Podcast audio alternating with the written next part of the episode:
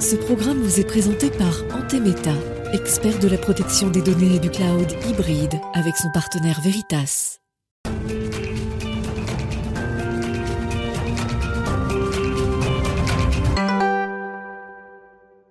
Bonjour à tous, très heureuse de vous retrouver dans Smart Tech pour une plongée dans le monde de l'innovation et pour de secouer un peu toutes ces questions que pose le monde du numérique. Alors, euh, à l'impératif euh, d'adopter des solutions euh, numériques souveraines, pardon, eh bien, s'opposent régulièrement des arguments de l'ordre du pragmatisme ou de la rentabilité. Est-ce que souveraineté et rentabilité sont compatibles? Ce sera le sujet de notre interview aujourd'hui avec Samy Fifra qui est en plateau avec moi. Il est de l'Institut d'études de géopolitique appliquée. Bonjour. Bonjour. Ensuite, euh, à la une toujours de cette émission, on va parler du lancement du service de garantie de l'identité numérique. Ce sera surtout l'occasion pour nous de faire un point sur la politique française en matière d'identité et les projets au niveau européen. Et puis, on terminera Smartech avec notre rendez-vous Game Business pour un point sur l'actu. On parlera de Electronic Arts, Sony et d'e-sport. Mais tout de suite, donc, euh, c'est le moment de l'interview. C'est parti, on parle de rentabilité du cloud souverain.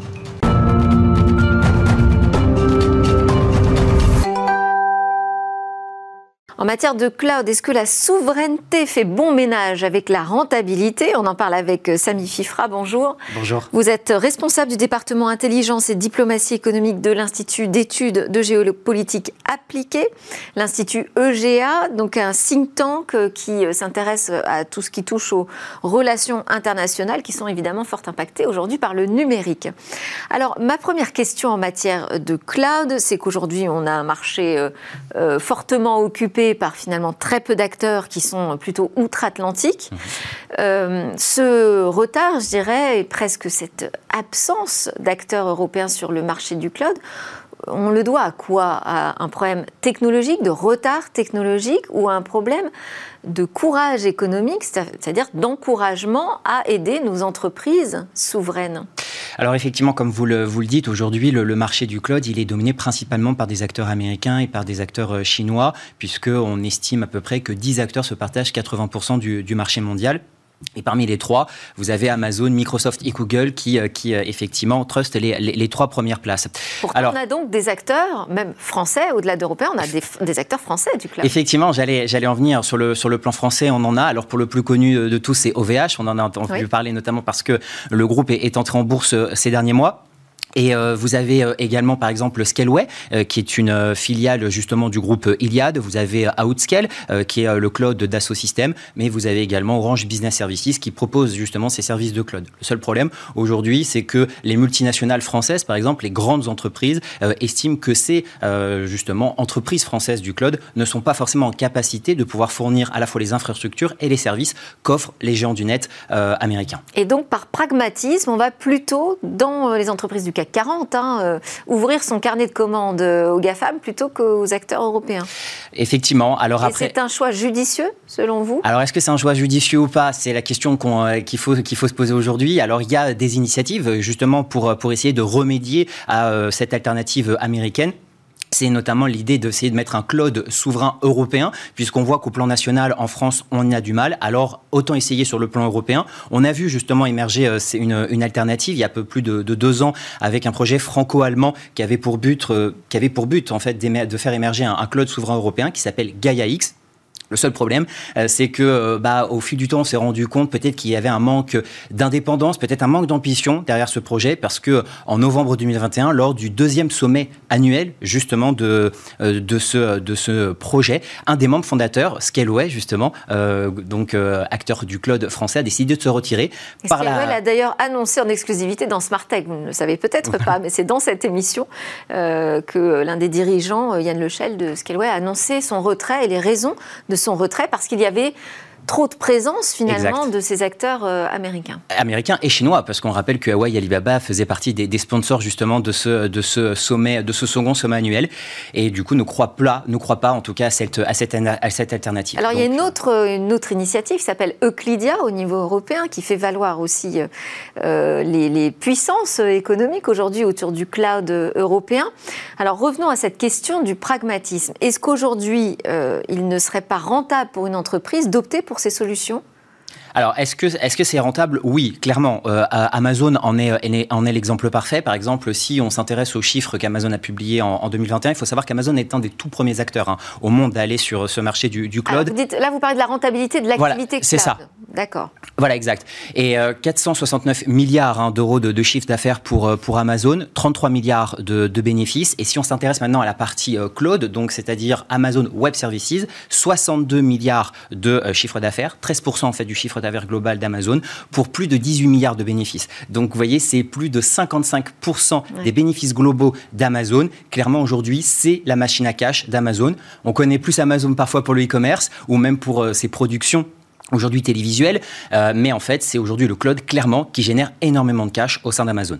Et c'est la même chose pour nos acteurs européens? Ah non, c'est pas du tout la même chose pour nos acteurs européens parce que malheureusement, ils ont aussi une présence sur le marché euh, mondial qui est beaucoup plus, euh, beaucoup plus faible. OVH ne pèse par exemple que 1%, des parts de marché. Alors après, l'idée, c'est aussi d'accompagner et d'essayer d'aider euh, nos acteurs français et européens à se développer. Et justement. c'est une question de volume, c'est ça hein? C'est une question de volume. Et donc aujourd'hui, bah, fondamentalement, les entreprises ne décident pas de s'orienter vers les acteurs français, mais plus vers les mais gens. Mais est-ce que, pour renverser la question de la rentabilité, est-ce que les entreprises qui font le choix de ne pas travailler avec euh, les clouds souverains euh, et européens euh, ont raison de le faire Est-ce qu'effectivement c'est plus efficace pour elles sur le court terme ou est-ce qu'elles auraient à gagner également alors sur le terme, Alors sur le niveau des infrastructures, oui, parce qu'aujourd'hui, clairement, il n'y a pas photo entre les acteurs américains et les acteurs français ou européens. Par contre, Derrière, Il n'y a pas photo sur quoi? Sur le plan technique, c'est-à-dire l'infrastructure, le service qui va être offert justement à ces entreprises-là. Par contre, après sur la souveraineté des données... C'est euh, sur l'éventail de services peut-être plutôt que ça se... C'est ça, oui, effectivement. Par contre, après, se pose la question de la souveraineté des données, la souveraineté économique justement de ces entreprises.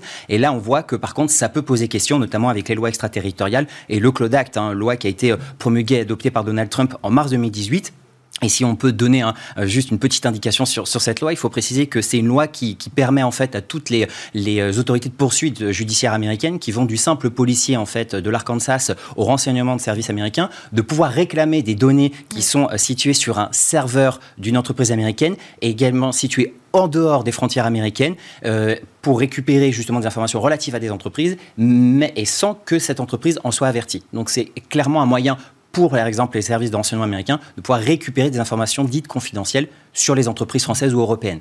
Oui, ce qui, ce qui fait qu'aujourd'hui, on n'a plus de bouclier sur, euh, sur euh, nos données en Europe quand on travaille avec euh, une entreprise américaine. Alors, on était censé en avoir, puisque le RGPD, justement, ou même des lois au niveau national, étaient là pour contrer ces possibles lois, justement, américaines ou issues d'un autre, autre pays. Pour rappeler, hein, le RGPD, stipulait que les données des euh, citoyens américains devaient être stockées justement euh, sur des serveurs situés en Europe. Donc, ce qui obligeait en fait les gens du net américain à stocker les, données en Europe. Sauf qu'avec le Cloud Act, on voit que ça vient bousculer fondamentalement le, bah, les, fondamentaux de la RGPD. Alors, les grands commanditaires aujourd'hui euh, ne, font pas ce choix de solutions souveraines. vous l'avez redit par pragmatisme c'est finalement la régulation européenne qui va forcer peut-être les acteurs euh, étrangers, en l'occurrence américains, à trouver des solutions, à travailler avec des acteurs européens pour faire passer leurs leur, euh, solutions. Et c'est par là qu'on va réussir à engager les entreprises françaises dans, dans des solutions souveraines, en fait je ne sais pas si je suis assez claire, mais on a Microsoft, typiquement mhm. Brad euh, Smith, le président de Microsoft, qui euh, donc fait une sorte de mea culpa en, disant qu'effectivement, il va falloir qu'il revoie un peu ses licences euh, Azure, donc sur sa solution cloud, pour s'adapter davantage aux solutions européennes, répondre aux exigences de souveraineté et donc travailler il va falloir que Microsoft travaille davantage avec des acteurs français, européens, fournisseurs de solutions cloud. Finalement, c'est par les GAFAM que la solution souveraine va arriver? Alors oui et non.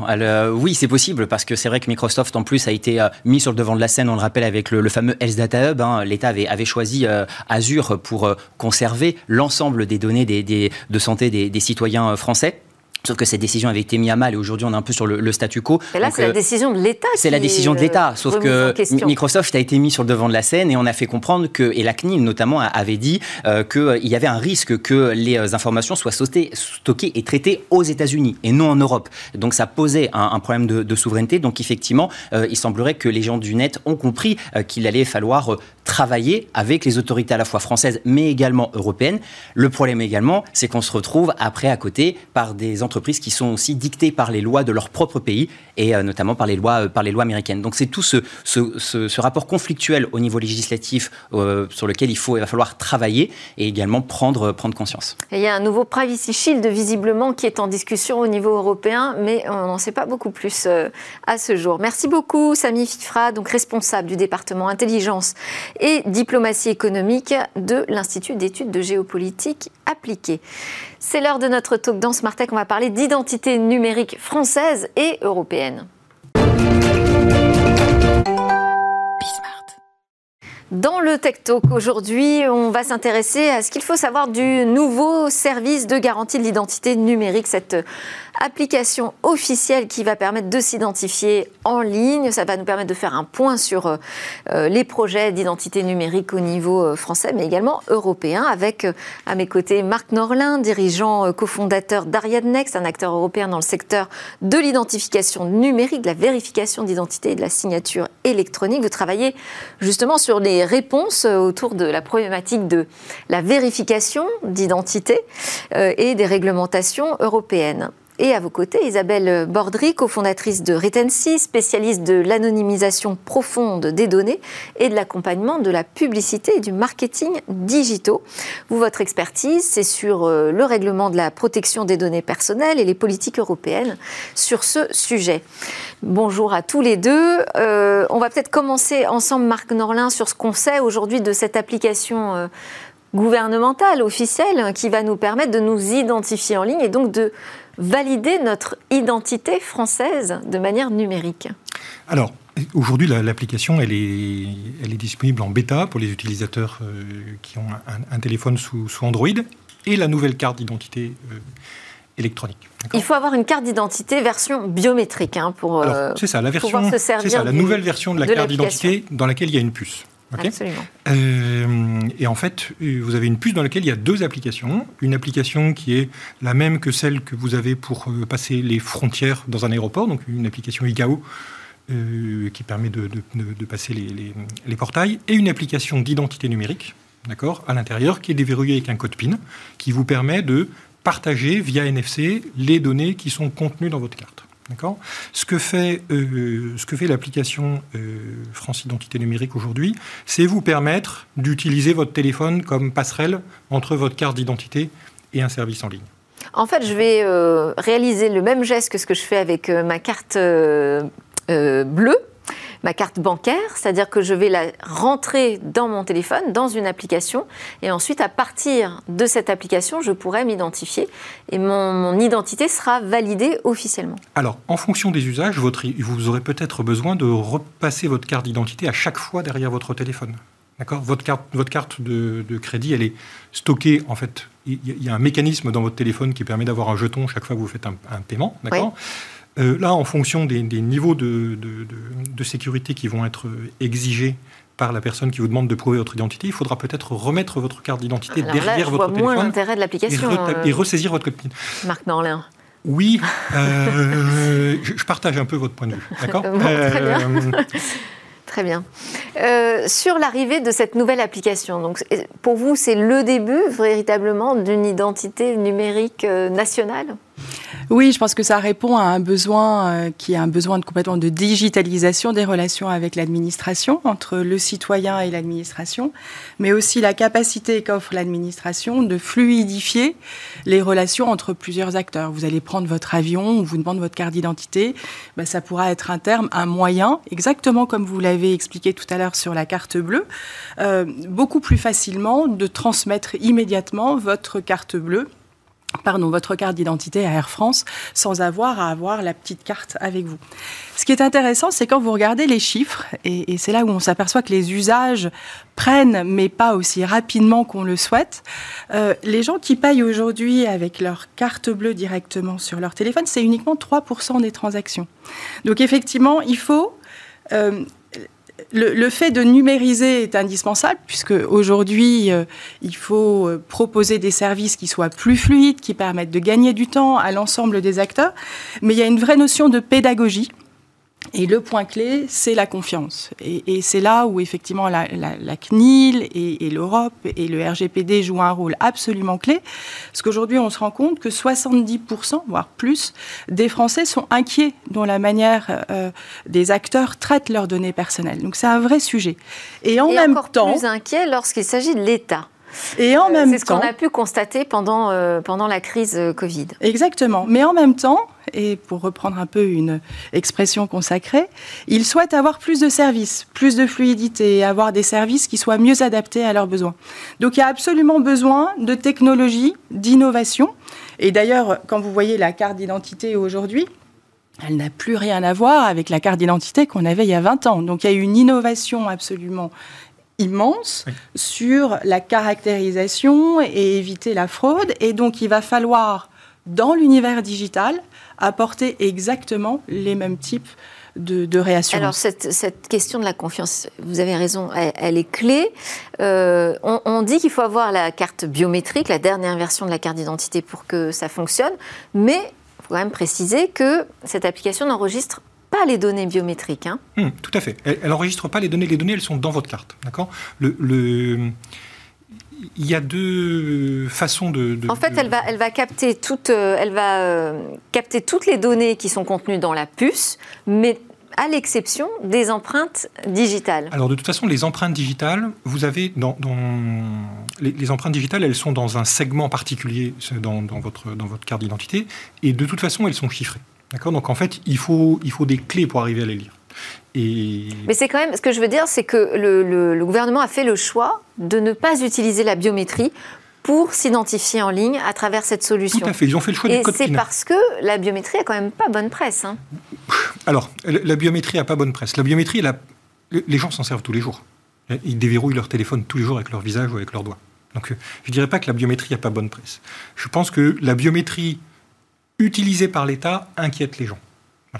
Euh, on l'a vu quand, euh, quand l'expérimentation à l'ISEM est sortie. Euh, en fait, c'est une application qui remplace. C'est ça, c'est une application qui remplace à l'ISEM et qui du coup s'appuie sur un mécanisme qui est bien qui ressemble, techniquement c'est pas la même chose, mais dans le principe ressemble à votre carte de crédit. Où vous tapez un code PIN pour, pour, pour prouver que c'est bien la vôtre en fait. D'accord?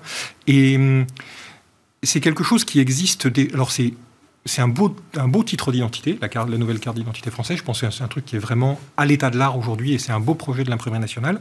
C'est quelque chose qui existe déjà dans d'autres pays depuis quelques temps déjà.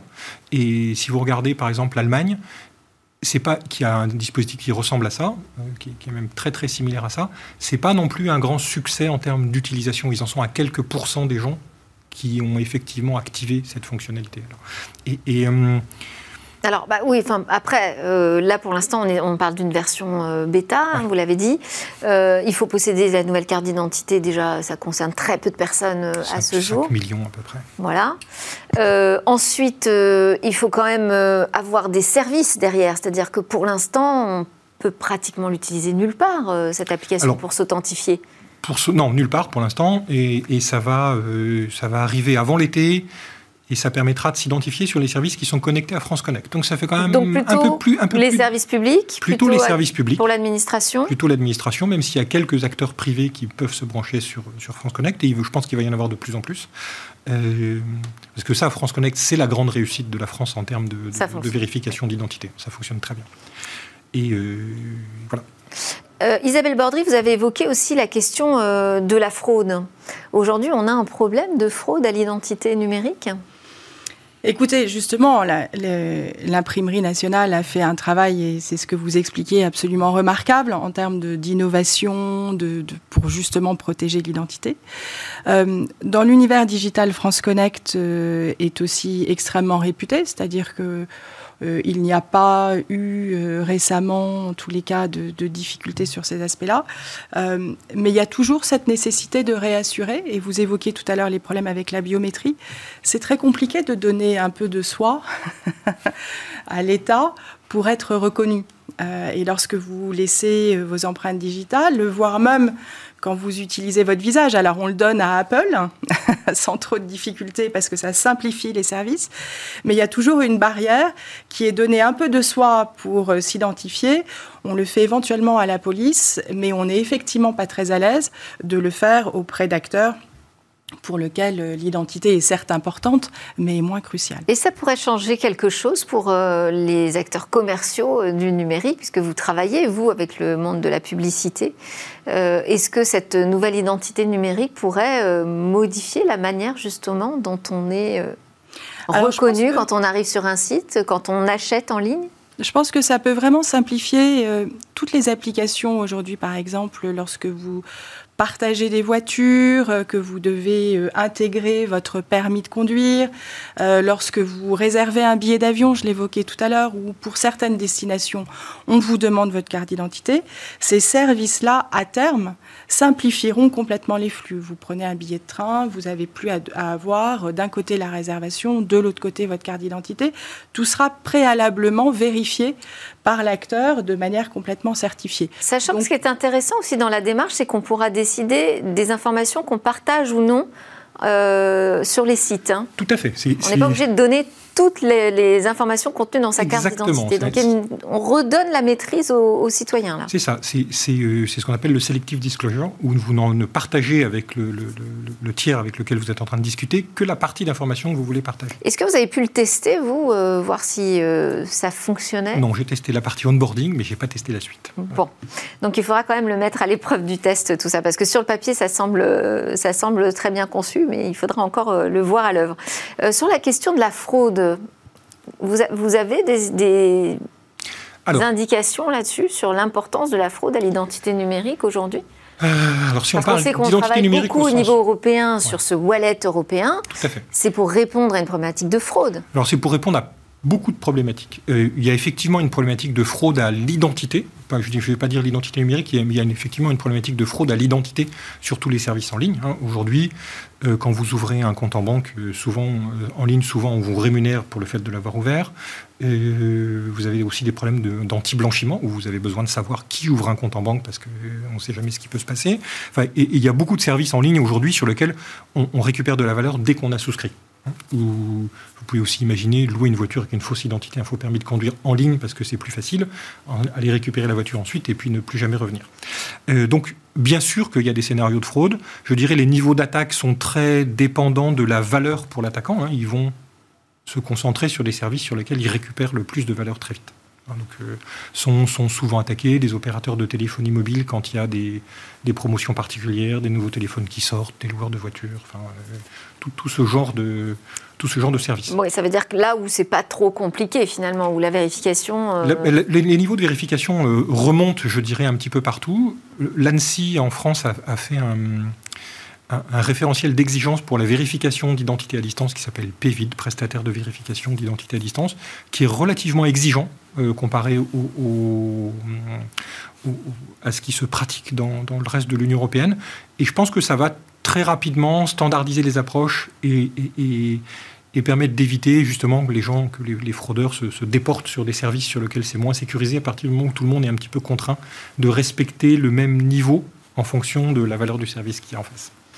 Sur le, type d'usage, euh, on a vu euh, que ça, allait d'abord servir euh, la connexion sur des sites administratifs. Jusqu'où on peut aller avec cette identité numérique? Ah bah après, la créativité des acteurs va avec la simplification du service, c'est-à-dire qu'il faut absolument, et la CNIL euh, dans ses recommandations euh, l'évoquait, il faut absolument que le service soit simple. Ça veut dire quoi? Ça veut dire accessible à tous, que tout le monde soit susceptible de l'utiliser extrêmement simplement. Et puis après, une fois qu'il y aura une acquisition ou en tous les cas un usage, un besoin de la part des citoyens, l'ensemble des services vont se démultiplier. Ça veut dire qu'on va avoir de nouveaux acteurs aussi sur... Euh, quand, on parlait sujet de l'identité tout numérique. à l'heure de, la volonté de la Commission européenne, je pense qu'elle n'est pas, elle est peut-être un petit peu préoccupée par la fraude, elle est aussi beaucoup préoccupée par ce qu'on va appeler les plateformes qui arrivent sur ce, sur ce segment-là. C'est-à-dire que si vous regardez un petit peu, vous avez Apple qui est rentré dans le marché de l'identité numérique avec son wallet. Aux États-Unis, vous pouvez déjà mettre votre votre euh, permis de conduire dans votre, dans, votre, dans votre iPhone et vous n'avez plus besoin du permis de conduire physique. Google fait la même chose. Donc, je, pense qu'il y a une inquiétude assez légitime de la part de la Commission européenne de voir l'identité numérique des Européens traitée par des acteurs non européens. Ça, c'est pour ça que je pense que le, le, le, en 2014, il y a eu un règlement qui s'appelait IDAS qui a déjà lancé quelque chose sur l'identité numérique en Europe mais les États membres s'en sont pas vraiment euh, emparés euh, complètement. Ça a donné lieu à des solutions disparates un petit peu partout, même s'il y a eu des, trucs très chouettes, mais ça a donné lieu à des solutions disparates un petit peu partout. Et donc là, la proposition de révision de ce règlement, qui a été annoncée le 3 juin dernier par Margaret Verstager et Thierry Breton, elle va beaucoup plus loin. C'est-à-dire qu'elle va forcer les États membres à mettre en place une solution de wallet européen et de le proposer à leurs citoyens. Et ça veut Ils dire plus que le choix. La solution française, elle devra s'effacer alors La solution française, elle devrait être conforme au cadre de la solution européenne. D'accord? Donc, euh, en ce moment, il y a énormément de travaux euh, sur, euh, sur ce, sur ce schéma-là. Il y a un appel à projet qui a été lancé pour faire des expérimentations à partir du début de l'année prochaine. les États membres travaillent avec la Commission sur, un, sur une architecture de référence. Et il va y avoir un appel à projet qui va être lancé pour développer pour la Commission européenne une implémentation de référence de ce wallet.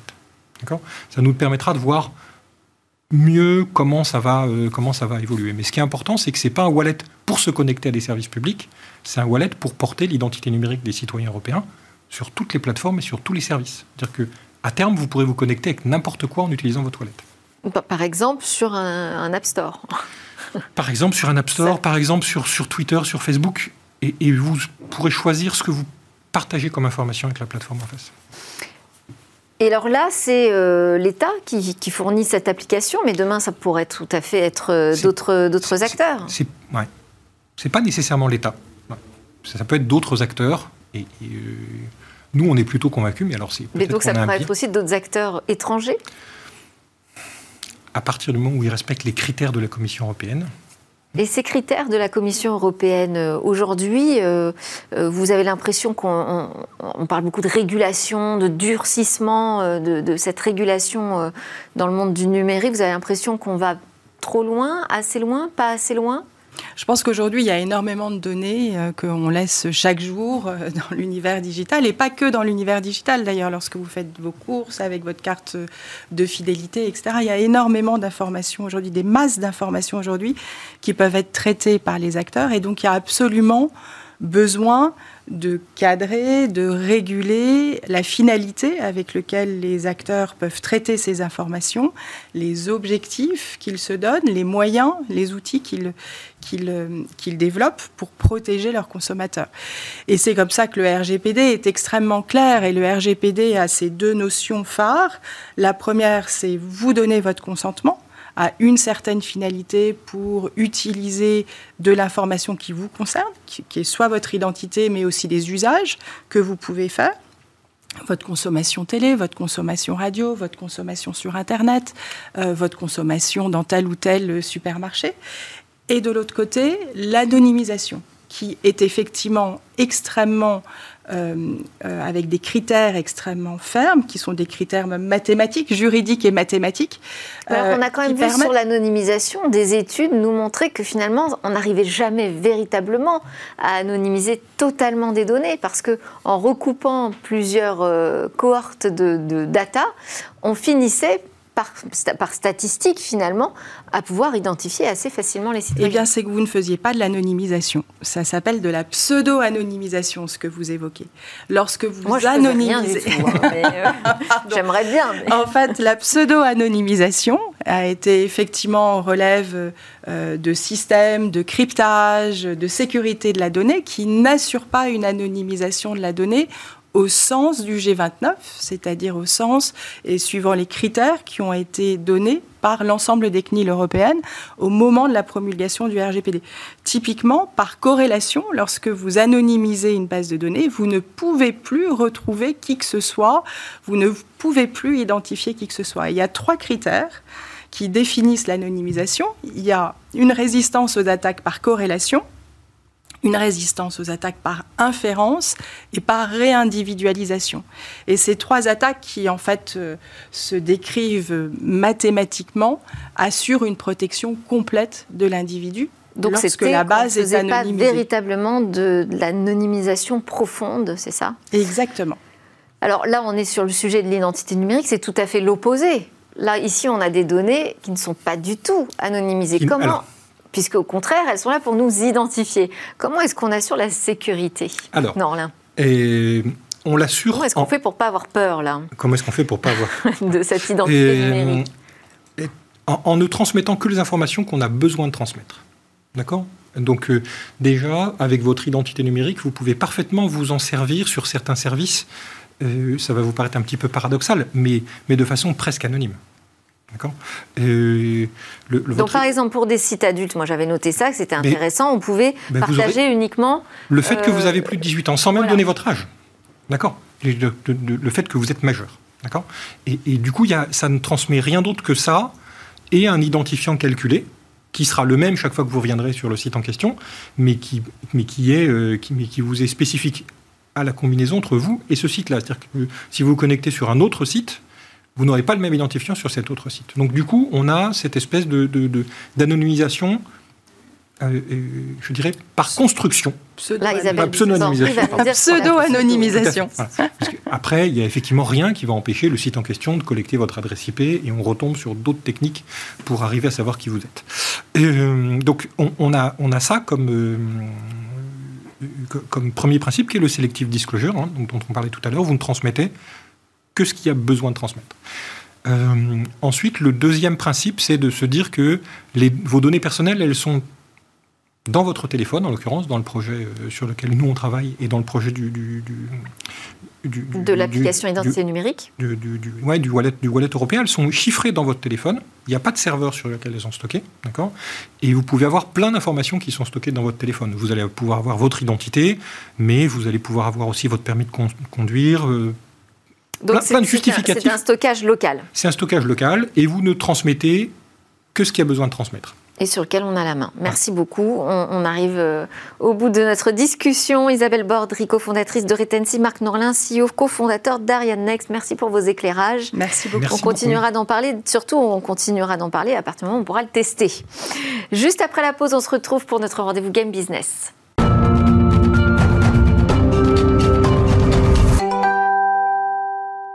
Vous êtes bien de retour sur le plateau de Smart Tech. On est en direct le matin sur la chaîne Bismart dès 11h. Alors, c'est l'heure de notre rendez-vous Game Business. On va parler de l'actu de l'industrie du jeu vidéo avec Guillaume Monteux, le président de Gatsby. Bonjour Guillaume. Bonjour Delphine. Alors, parmi les, nombreux événements qui ont rythmé cette euh, industrie ces derniers jours, vous avez choisi de commencer par ceux qui ont touché Electronic Arts. Absolument. Et on va commencer par une note joyeuse puisque en ce moment même, on fête les 40 ans de la création de la société Electronic Arts. 40 ans que cette société nous fait jouer euh, des jeux formidables, FIFA, NHL, euh, Maiden, ou encore plus récemment Formula One, puisqu'ils viennent de racheter aussi Codemaster. Bref, cette société a accompagné toute une génération, tous ceux qui sont nés entre 1970 et 1980, ils ont tous joué et rejoué, seuls ou avec des amis, aux jeux d'Electronic Arts.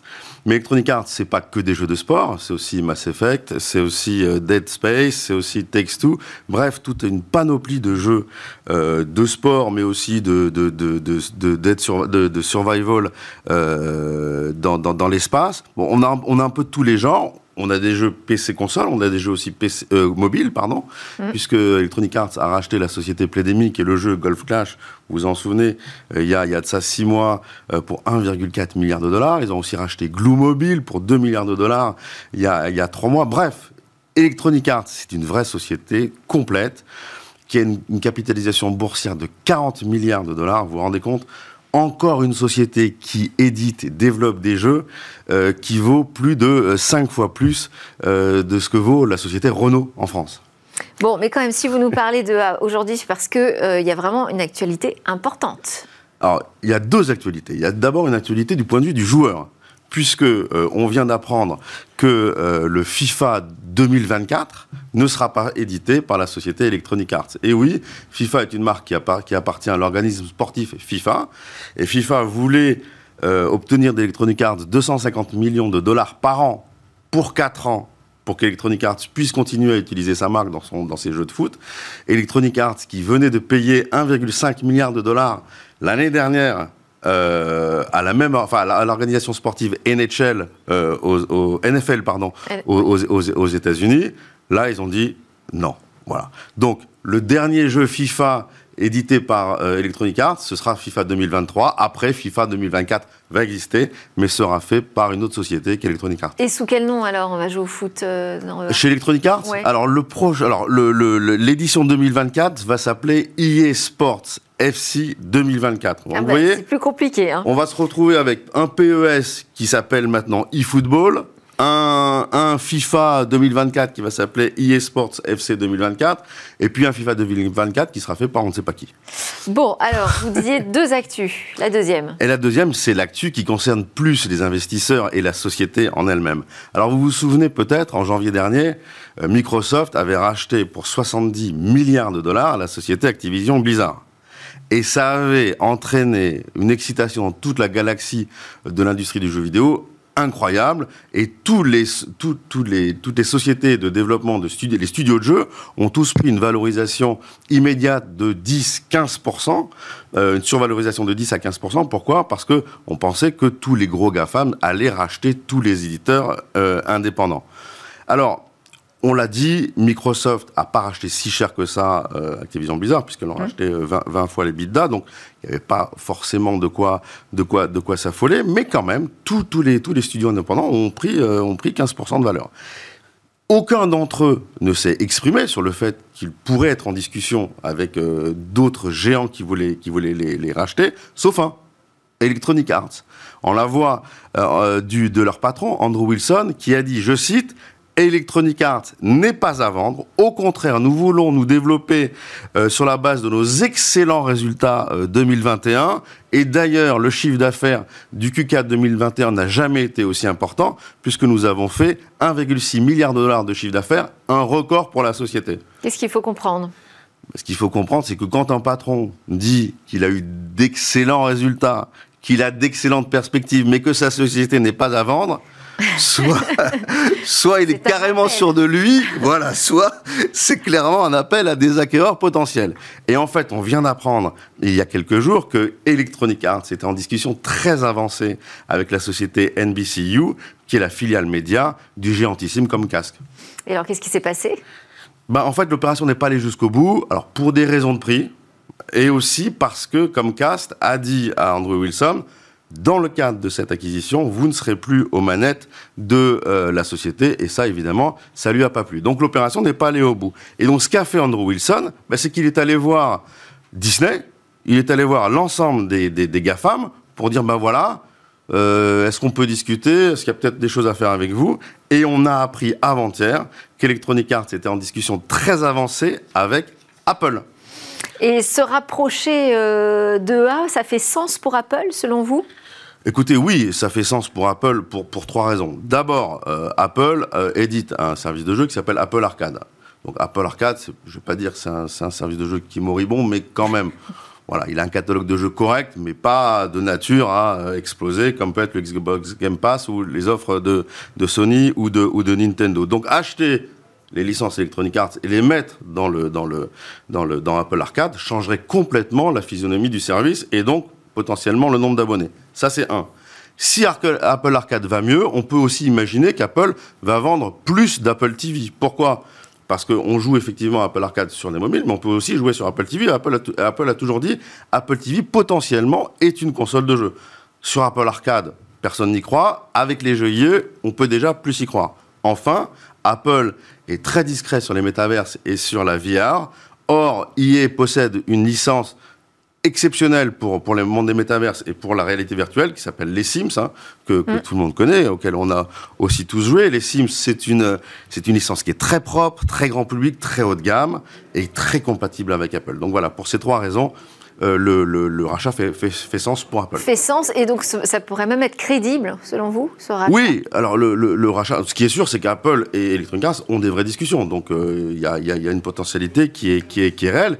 Et j'ajoute à ça que euh, Electronic Arts est une, société qui intrinsèquement vaut, vraiment quelque chose. Ils ont, ils, ont, ils, ont, ils ont une vraie stratégie de développement et ils ont un vrai catalogue euh, d'IP et de, jeux. Mais moi, euh, j'y crois moyennement, en fait, au rachat d'Electronic Arts par Apple, pour trois raisons aussi. La première, c'est que Apple s'est jamais intéressé au studio de développement. On n'achète pas un Mac, on n'achète pas aujourd'hui un iPhone pour, pour jouer. on achète un iPhone pour jouer, mais enfin, on n'achète pas de marque pour jouer, ça, ça c'est sûr. Ça, c'est la première des, raisons. La deuxième des raisons, c'est que euh, Apple gagne déjà beaucoup d'argent dans, dans, le, dans le monde du jeu vidéo, et donc la valeur euh, d'Electronic Arts pour Apple n'aurait pas la même valeur que, que, pour, enfin, Electronic Arts n'aurait pas la même valeur pour Apple, pardon, que, pour un autre, pour, pour un autre hacker. Je rappelle, hein, Apple, c'est la société qui, dans le monde, gagne le plus d'argent sur les jeux vidéo. Pourquoi? Parce qu'ils prennent 30% de commission sur tout ce qui passe sur leur App Store. Et App Store, il fait 500 milliards de dollars euh, euh, par an. Donc, pour cette deuxième raison, j'ai envie de dire, Apple capture déjà une partie de la valeur de ce que capture euh, Electronic Arts. Enfin, d'un point de vue technique, Electronic Arts, c'est énormément de, moteurs de rendu qui sont propriétaires. Et recompiler tous ces moteurs de rendu sur les nouvelles puces Apple, c'est un risque, c'est du temps, bref, c'est pas immédiat. Ça me paraît un peu compliqué, j'ai envie de dire, pour toutes ces raisons-là, que Apple rachète euh, Electronic Arts. Bon, une dernière news, euh, mais vraiment en 10 secondes. une dernière news et vraiment 10 secondes. Ouais. Bah, c'est le move de, de, de, Sony dans le monde du PC. Euh, Sony l'année dernière a, a, a dit euh, voilà on va investir euh, le monde du, du, PC on va pas vendre que nos licences et que nos IP sur nos PlayStation et en fait ça fait un carton Horizon God God of War se vendent à des, à des millions d'exemplaires à tel point que dès 2024 Sony espère vendre un jeu sur cinq sur PC. Merci beaucoup Guillaume Monteux, président de Gatsby, c'était Smart Tech. Merci à tous de nous avoir suivis. Je vous souhaite une excellente journée. Je vous dis à demain. Ce programme vous a été présenté par Antemeta, expert de la protection des données et du cloud hybride avec son partenaire Veritas.